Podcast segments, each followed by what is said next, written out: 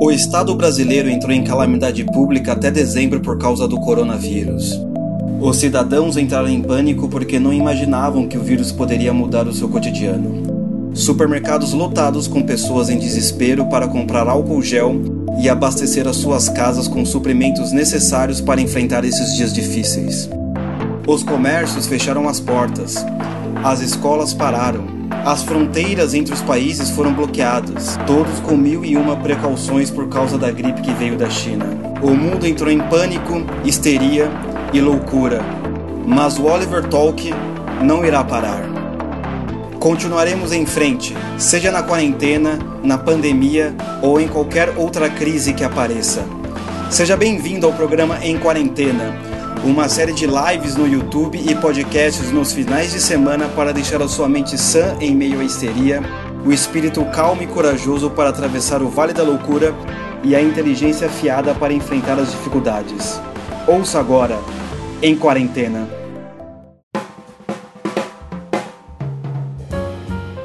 Seja bem-vindo a mais uma série em quarentena. Eu sou o Oliver e hoje nós iremos continuar a falar sobre o livro A Vida Intelectual do Sertilhan, certo? E hoje nós iremos falar um pouco mais sobre vocação, sobre tudo que está relacionado, como descobrir, o que fazer, quais são os passos, quais são os caminhos, será que tem uma vocação intelectual ou não?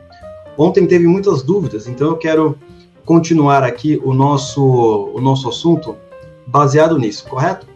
Mas antes, não esqueça de entrar na loja do Romanini Wake Up Império, que vai estar aqui na descrição, com as melhores roupas, com as melhores camisetas incríveis e maravilhosas. Não se esqueça também, se você estiver vendo o vídeo, de curtir e se inscrever no canal. E se estiver ouvindo pelo podcast, não se esqueça de curtir e compartilhar, se tiver opção, correto? Então, o nosso assunto de ontem era sobre vocação, como nós lemos na primeira, nas, nas primeiras páginas de Sertinhã.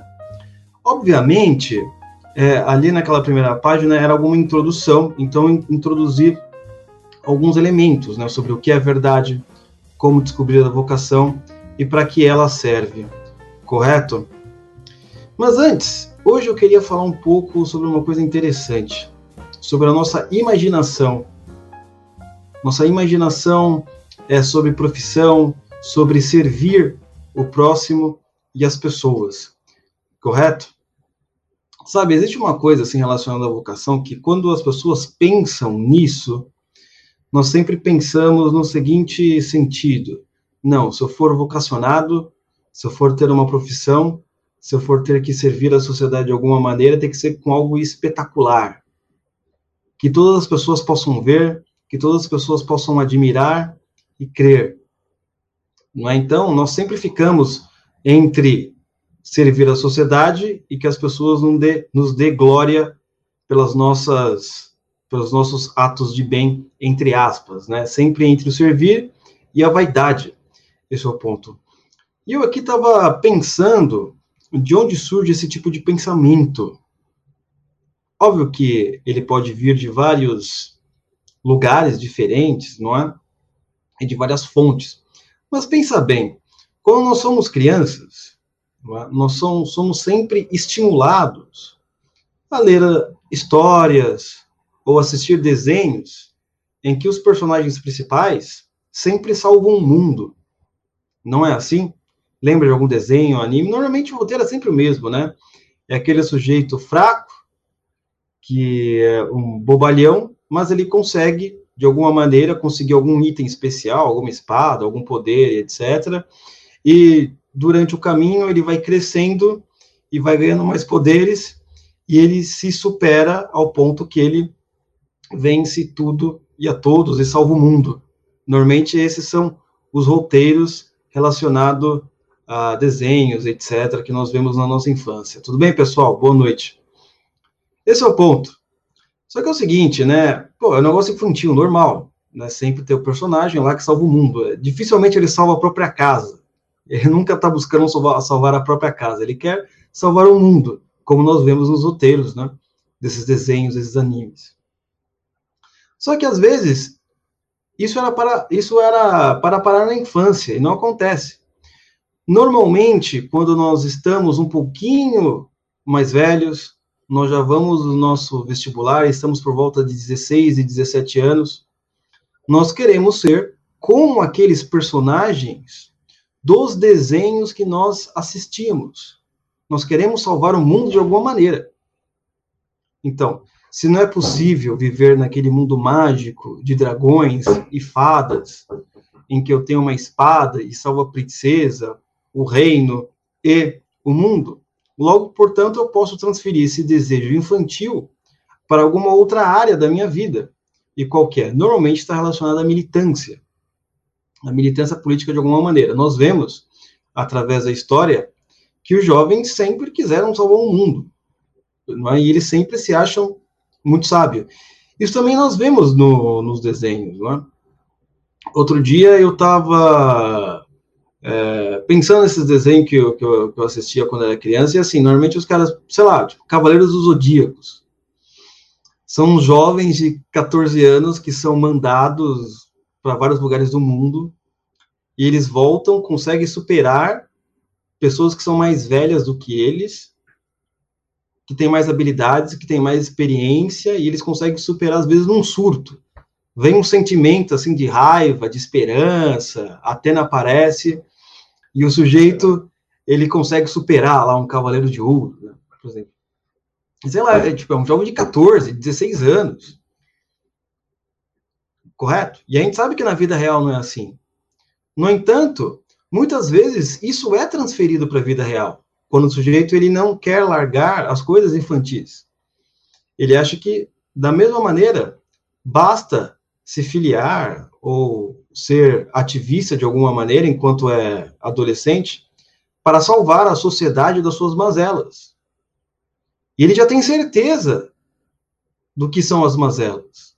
E ele já se acha mais sábio que os adultos, mais sábio que os adultos. Não precisa ouvir, não, você está errado, sua posição não sei o quê, eu.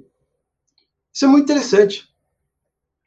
Então, obviamente, o que vai acontecer? Na hora que ele for escolher a sua profissão, ou se ele acredita em vocação, tem que ser algo que abale as estruturas da sociedade. Tem que ser algo que atinja o mundo ao redor, ou pelo menos mais do que a sua própria família. É esse sentimento, muitas vezes, infantil, que está em voga por trás das nossas decisões em tentar saber qual é a nossa vocação.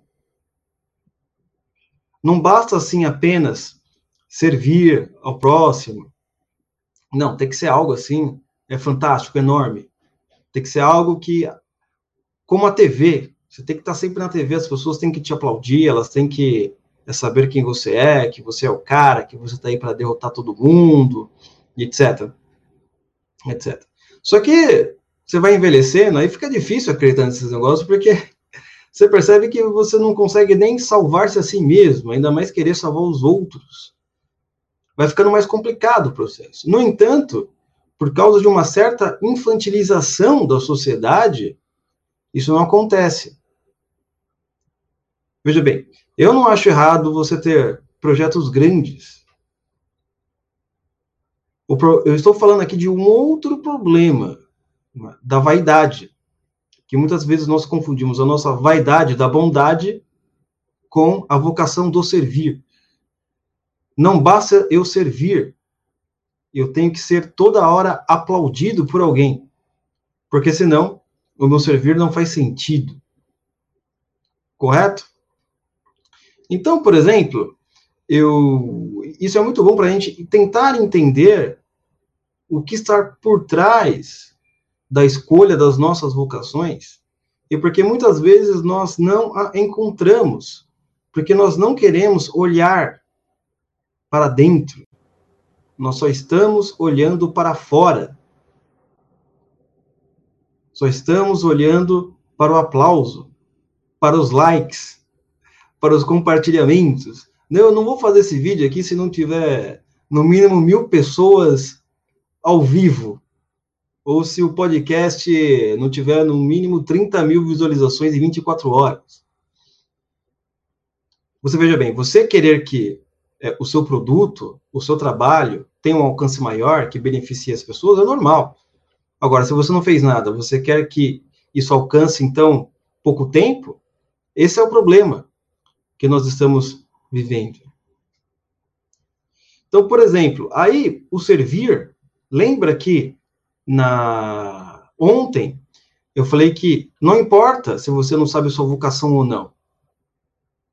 O fundamento de toda vocação é o servir.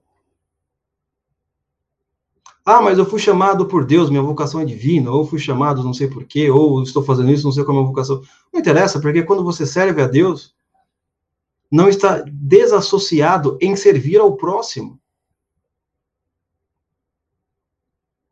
Esse é o ponto. Tem uma história muito interessante, né? Não, não é uma história, né? O próprio nosso próprio Senhor fala isso. Que ele fala lá para as pessoas lá que estão no juízo final, acho que isso está em Mateus, algum lugar. Não lembro de cabeça agora qual era o, o versículo exatamente, mas o que, que o nosso Senhor. Ah, Mateus 25. Mateus 25, 31. Ele vai falar o seguinte: é, Vinde benditos de meu Pai, recebei como herança o reino que meu Pai vos preparou desde a criação do mundo. Versículo 34. Pois eu estava com fome e me destes de comer, e eu estava com sede e me destes de beber, eu era estrangeiro e me recebestes em casa. Eu estava nu e me vestistes, eu estava doente e cuidastes de mim, eu estava na prisão e fostes me, vis me visitar. Então os justos lhe perguntarão: Senhor, quando foi que te vimos com fome e te demos de comer, com sede e te demos de beber? Quando foi que te vimos como estrangeiro e te recebemos em casa, e sem roupa e te vestimos? Quando foi que te vimos doente ou preso e fomos te visitar? Então o rei lhe responderá: Em verdade eu vos digo que todas as vezes que fizeste isso a um dos menores de, meu, de meus irmãos, foi a mim que o fizeste. Tem um podcast muito interessante que eu que eu falo sobre essa passagem, só que de uma maneira mais alegórica. alegórica. Se chama é, O Quarto Rei Mago. Vai lá, ouça depois do podcast. Ele, não sei qual o número, deve ser 80 e pouco, 70 e pouco, sei lá. Depois você dá uma olhadinha lá. Então é muito interessante, porque nessa passagem, o que, que nós vemos aí? Não é? Óbvio que aqui eu não, não estou dando aqui uma, uma, uma uma canetada teológica ou uma, uma interpretação profundíssima. Não. Há uma, apenas uma, uma ideia de que, por exemplo, as pessoas que foram reconhecidas ali foram as pessoas que serviram ao próximo. No sentido que eu estava explicando anteriormente. Ah, mas eu estou servindo a Deus, mas tem que servir ao próximo. Então, para você ver, não está desassociado. Se o seu servir a Deus está desassociado ao servir ao próximo, então tem algum problema. É isso mais ou menos que está querendo dizer, e é isso que é a vocação. Ela sempre está relacionada ao servir à sociedade, ao próximo, de alguma maneira. Né? Sendo costurando, trabalhando no telemarketing, ou em qualquer outro lugar, como eu tinha citado anteriormente. Correto? E uma dúvida que depois me perguntaram, ou melhor, me perguntaram, isso é muito importante ressaltar.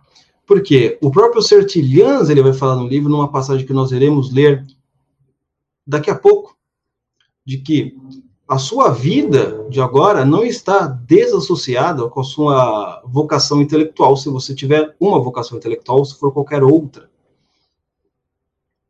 Porque normalmente a nossa cabeça é o seguinte: é, eu quero ser músico, mas não dá dinheiro. Logo, portanto, eu serei é, eletricista, serei médico, engenheiro, qualquer coisa do tipo, porque me dá mais dinheiro. Músico não dá. E o que, que vai acontecer? Como na cabeça do sujeito estes dois elementos estão totalmente, totalmente desassociados, o ser músico, certo? E ganhar dinheiro, ter uma profissão para ganhar dinheiro, ele vai desistir do ser músico e ele vai continuar só nessa parte da profissão. Por quê? Porque ele acha que está desassociado. Ele acha que não faz sentido. Então, como nós estávamos explicando antes, ou ontem, no caso, isso é apenas um componente da sua vocação. Isso não pode ser menosprezado. Pô, eu quero ser músico, mas eu tenho que trabalhar com outra coisa. Ótimo. Você vai aprender mais habilidades. Você vai poder, de certa forma, incrementá-las no futuro. A maioria de nós, como eu disse, não sabemos, é, é, enquanto jovem, a nossa própria vocação. Nós temos certas certezas que mudam, nós temos uma certa sombra. Eu gosto muito, por exemplo, da própria vida de Moisés, esse mesmo, é, o que tirou o povo hebreu da escravidão do Egito. Pensa um pouco na vida dele. Pensa um pouco, assim, no seguinte sentido. Príncipe do Egito, um pouquinho antes, nasceu como hebreu, certo? Mas foi adotado pela realeza egípcia. Morava ali entre eles, filho adotado, um príncipe, ou pelo menos era tratado como um. Ele foge e vira um simples plebeu, muito longe do Egito. Ele começa a fazer trabalhos manuais.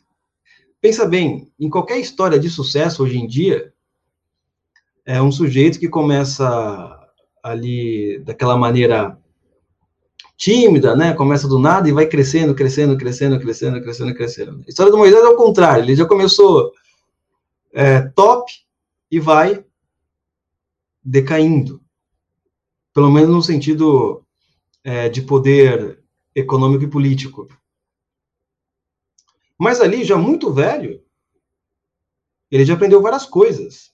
Desde como é fazer parte da, da realeza e todos os seus trâmites, como é que funciona, e também a vida comum, a vida manual.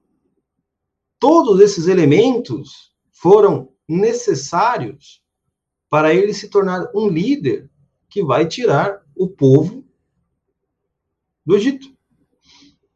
Então, por isso que essas coisinhas pequenas, o viver no campo, que nem Moisés, ou viver de uma maneira que não parece ser da realeza, não podem ser simplesmente ignoradas, como se fosse uma coisa menor, como se fosse uma coisa. Ah, isso aqui não faz sentido. Entende? Então, continuando.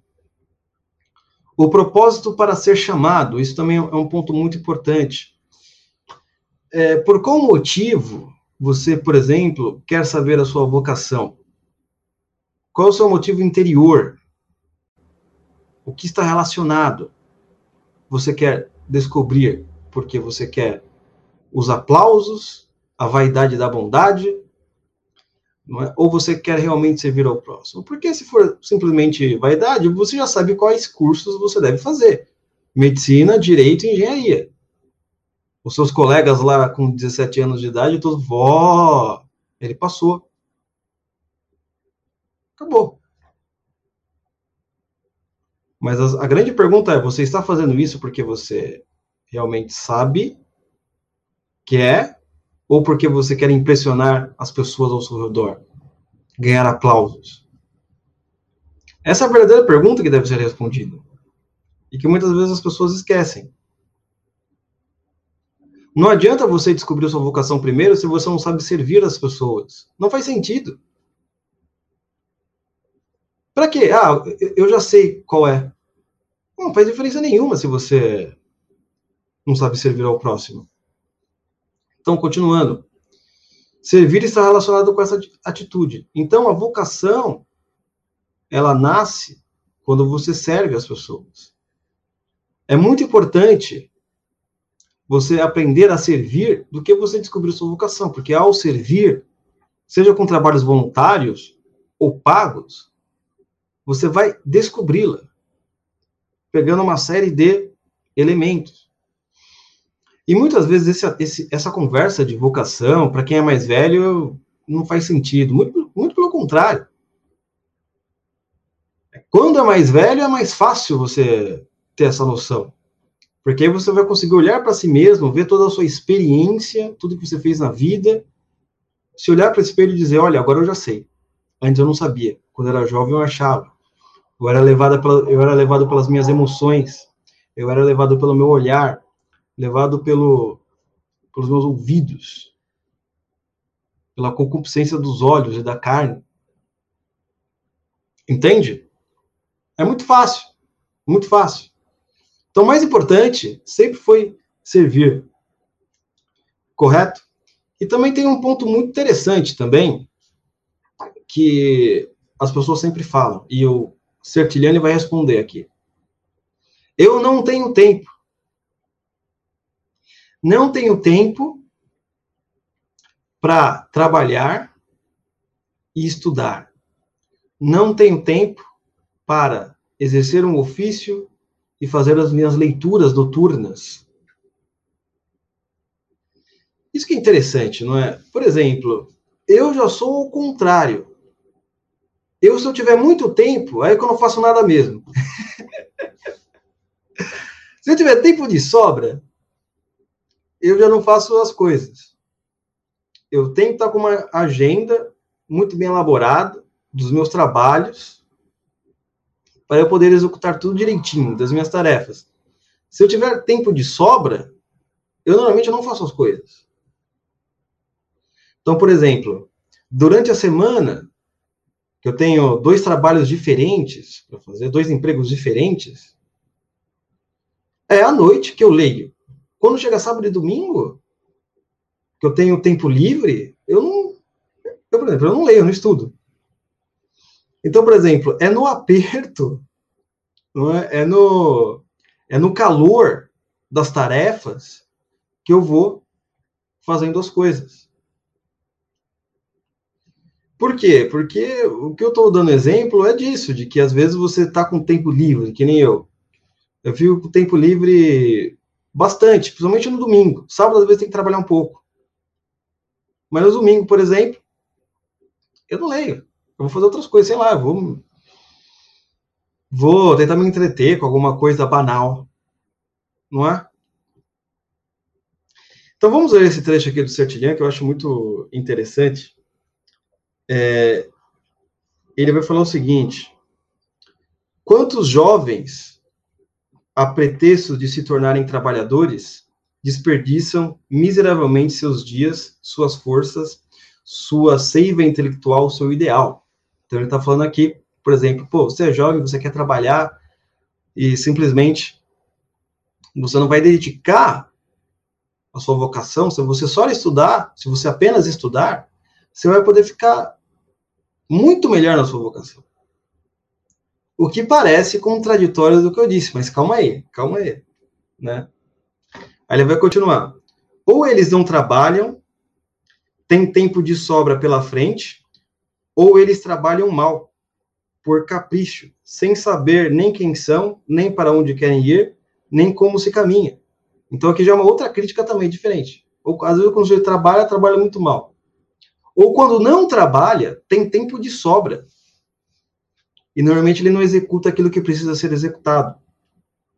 Correto? Então vamos continuar aqui, que ele vai falar. Olha que interessante. Avaliem o mesmo trabalhador isolado, privado de recursos intelectuais e de convívios estimulantes, enfiado em algum fim de mundo interiorano onde ele parece condenado a apodrecer, exilado longe das ricas bibliotecas, das aulas brilhantes, do público vibrante, possuindo apenas a si mesmo e obrigado a tirar tudo desses fundos inalienáveis. Então você imagina nós aqui, trabalhadores, que não estamos no, nos grandes debates intelectuais nas universidades, onde não existem bibliotecas magníficas, onde moramos, onde não tem os grupos de discussão intelectual, não é? Na vida real. Nós, imagine, aí nós temos que trabalhar muito, muito, muito tempo, o que nos consome, consome a nossa força mental também, mesmo que se for um trabalho manual, carpir. Atenção exige força física não é? Se você está cansado, você não consegue se concentrar direito. Então, aqui ele está falando desse sujeito simples, que está longe de uma vocação intelectual ideal. De, é, por exemplo, qual seria o cenário ideal dessa live aqui? Aqui atrás eu tenho um, uma grande biblioteca ornada, Não é não essa cortina mal feita. Mal feita não, é razoável. Enfim. Então imagine avalie esse sujeito. Pense na cabeça de vocês. Talvez possa ser você mesmo. Essa pessoa. Ah, não, mas eu sou professor. Mas o que acontece? Muitas vezes o professor ele vai dar oito aulas diferentes no mesmo dia. Isso pode significar o seguinte, que ele, quando ele chega em casa, ele não consegue estudar. Você imagina ficar de pé, vendo, se ele estiver, sei lá, na escola pública, 40 alunos por aula, mandando o pessoal é, ficar quieto, dar a aula. Então, às vezes, torna um trabalho mecânico. Isso quando ele já não sabe a matéria, já de cor, salteado. Aí chega a noite, para precisar alimentar o espírito, ele muitas vezes não consegue, porque está cansado. Então, então, por exemplo, até um professor, ele pode entrar nesse quadro aqui. Não estamos falando, não estamos falando apenas de profissões puramente técnicas. Então ele vai continuar aqui o, te, o texto.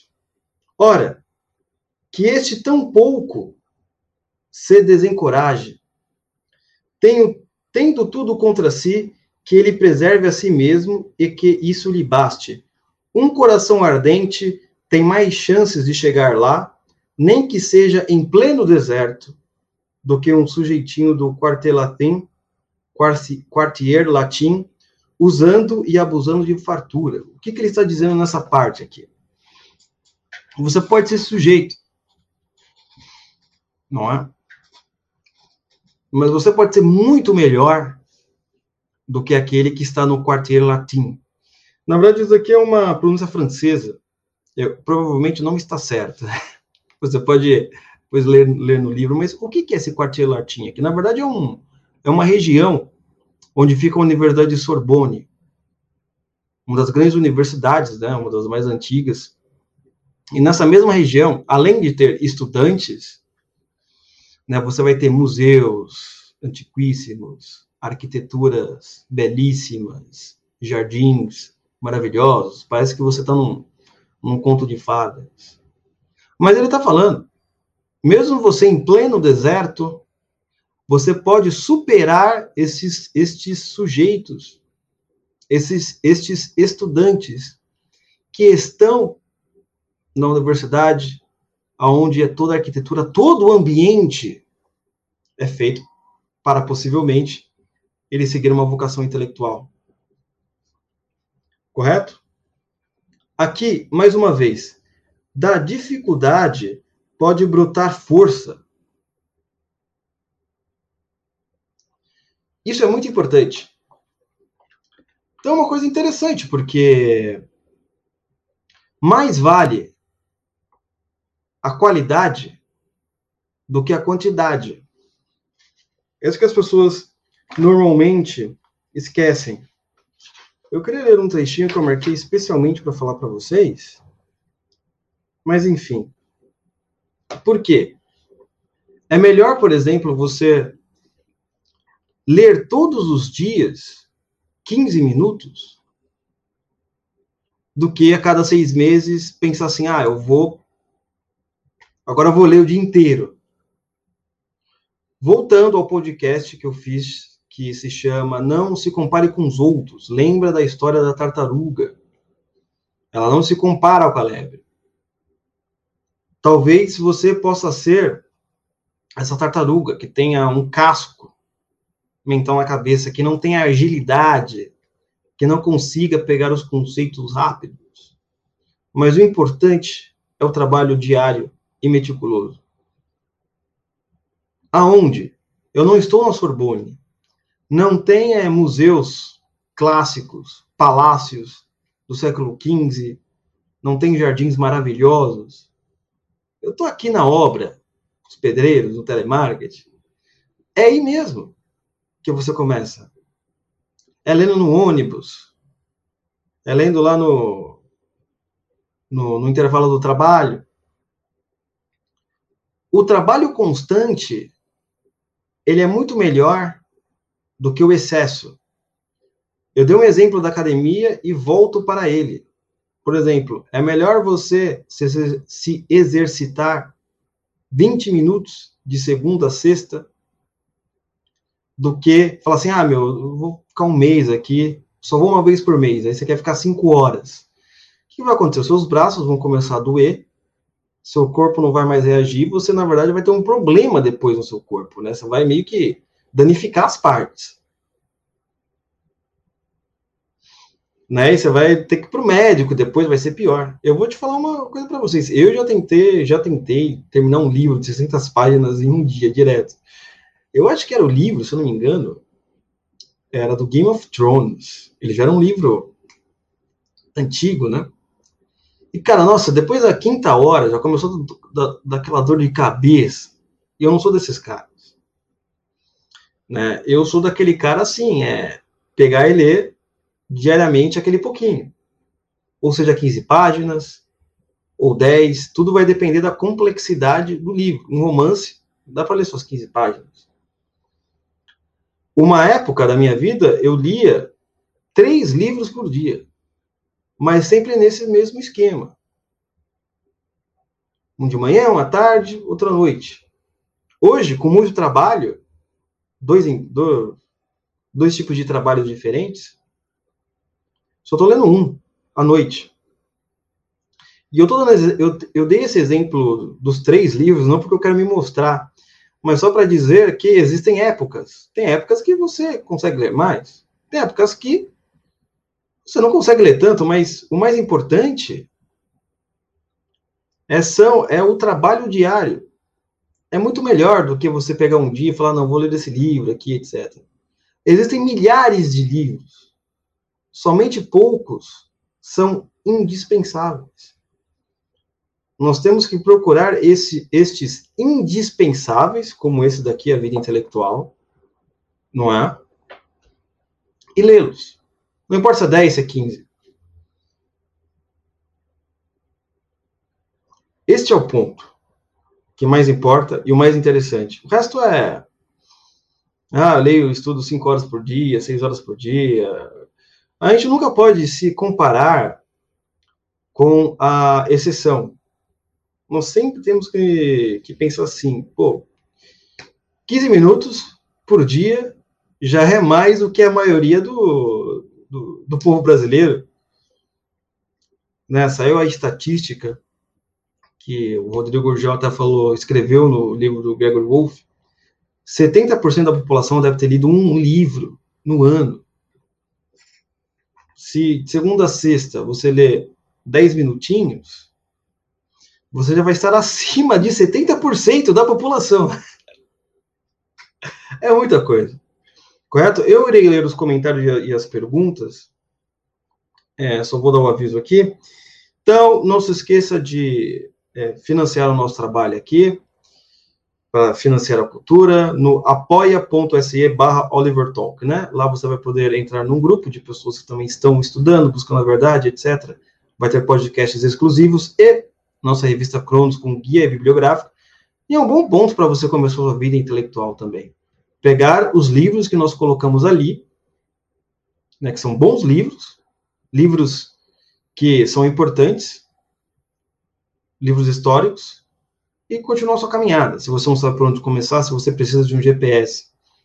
Não esqueça de assinar a nossa lista de e-mails que está aqui embaixo, importante, vai que esse negócio que cai, e também para a gente enviar os podcasts. Muitas vezes a gente envia vários podcasts e você fica perdido. Então, na lista de e-mail vai estar certinho, tá? O nosso site também é olivertalk.com, vai estar lá. E na lista do Telegram. Porque lá, na lista, na, lá no Telegram, no canal Telegram, também eu coloco as coisas. Vou enviando. E você pode ir acompanhando do que. Às vezes eu fico mandando no Twitter, no Facebook, é uma zona. Sabe? E você. Eu mando um Twitter, só que você não está na hora, manda no Facebook, enfim melhor você lá. Então vamos à parte que interessa. Que interessa não, a uma das partes aqui. O pessoal mandando uma boa noite. Submundo, Intelectual, Então Cast, obrigado. Fernando Ramalai. Ah, comentário aqui. Quando a bruxa élfica fala para o Frodo que mesmo, mesmo a menor das criaturas pode mudar o curso das coisas. Verdade, em relação àquilo que eu falei no começo, né? Exatamente. Fernando Calixto de novo. Tem a ver com esporte quando torcemos geralmente para o mais fraco, porque dá a ideia de que todos são capazes? Não. Não. Não tem a ver. Normalmente nós torcemos por alguém mais fraco por uma certa simpatia, principalmente quando nós vemos que o oponente ele é arrogante. Então você quer que o mais fraco vença, né? Quer que o mais fraco humilhe para mostrar que, olha, as pessoas não gostam de pessoas arrogantes. Ninguém gosta. Até o arrogante não gosta de uma pessoa arrogante. Só que o arrogante ele não percebe que ele é arrogante. Sinalizar virtude é o servir moderno. Exatamente. Na verdade, sinalizar virtude ele é uma coisa que está aí também na, na história do mundo também. Né? A gente tem que tomar muito cuidado com essas coisas, porque existe uma linha muito tênue entre sinalizar virtude e o servir. Tem uma coisa que o Olavo de Carvalho falou que era sensacional. Se você é cristão, se você se acha virtuoso, não fique falando por aí de suas virtudes. Você parece um senador petista. é verdade. É verdade. Acho que por essa frase dá para a gente entender como funciona o processo. Correto? Uh, manda um parabéns para minha namorada que está junto aqui, Luciana, aniversário dela. Nome é Valdirene. Parabéns, Valdirene. Forte abraço aí, obrigado por estar acompanhando.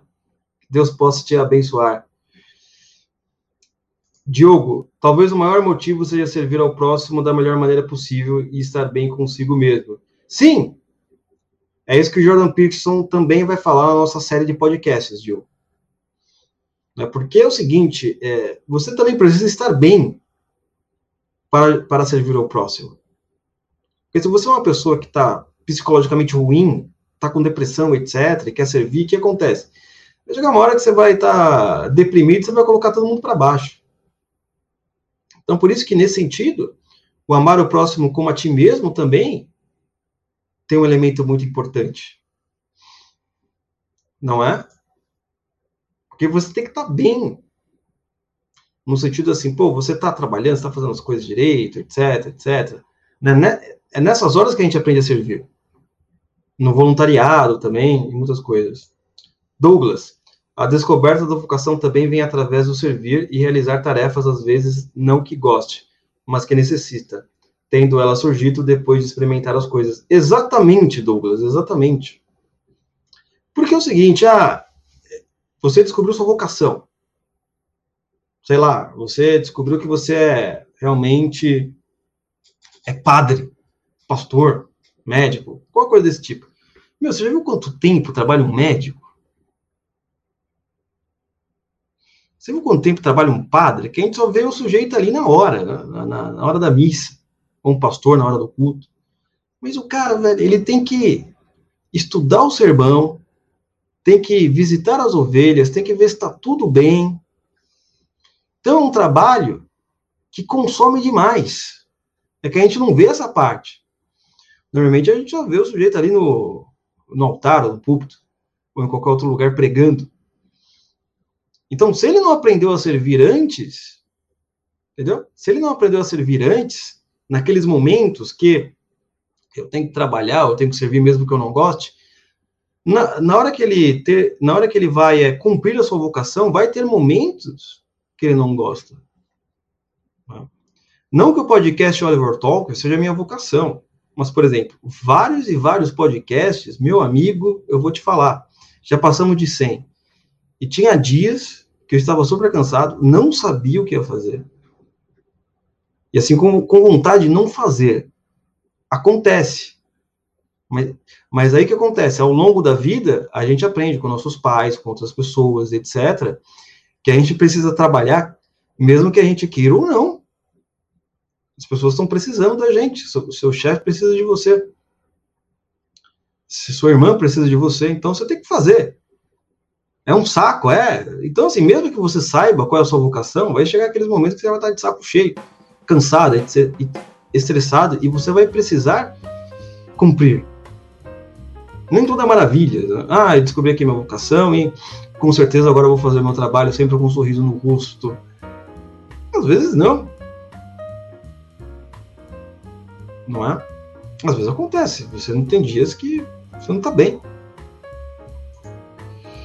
É, Elaine Martins.